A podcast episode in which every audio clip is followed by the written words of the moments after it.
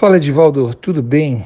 Edivaldo, desculpa aí eu não te dar muita atenção aqui ainda, mas eu tô com. Você está entrando na consultoria agora e eu estava fazendo uma mudança no nosso suporte do Brasil para os Estados Unidos por uma questão operacional aqui. Então talvez você tenha ficado com a impressão errada, mas deixa eu te responder aqui a sua preocupação. É, você está dizendo aqui que no caso você ter 10 empresas, se você deve manter o percentual igual para todas. Sim, Edivaldo, deve, sempre. Porque você dilui os riscos, não de uma empresa mal, porque dificilmente uma empresa vai mal, praticamente impossível, porque a gente só vai investir em empresas boas.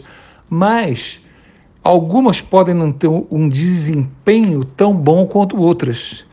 Então, quando você tirar a média no ano, você sempre tem um resultado muito bom e seguro.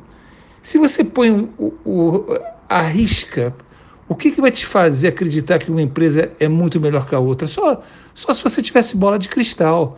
A gente, quando passa o ano, olha para trás, a gente vê que muitas empresas tiveram um desempenho muito melhor, mas nunca Nenhum analista, nenhum investidor poderia ter previsto isso um, um ano antes, porque são vários fatores que, que importam. É mercado, é o setor, é a economia, é a, a, conjuntura mundial, é o preço do petróleo lá fora, é o preço do minério de ferro na China, que altera a Vale do Rio Doce, enfim.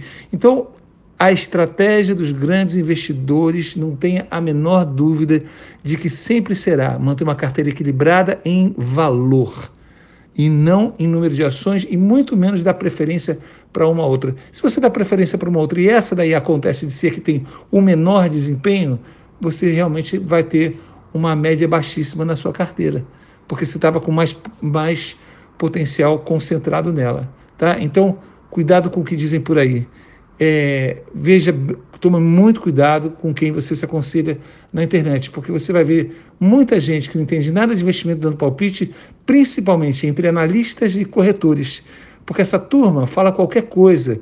Essa turma é empregada de banco, empregada de corretora, que tem que mostrar serviço. E serviço para eles, para o patrão deles, é corretagem. Então é fazer o cara comprar, vender, ficar trocando de empresa toda hora.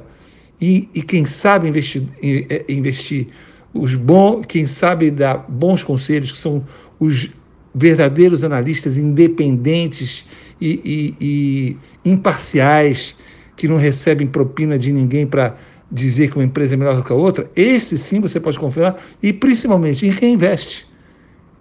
A mim, a mim, o meu guia de ações, meu interesse é ensinar pessoas a investirem direito. Eu só quero que vocês aprendam direito. Eu posso garantir para você que essa é a melhor forma de investir, tá? Porque quem me ensinou isso foram os grandes investidores e não os corretores e não os analistas, tá bom?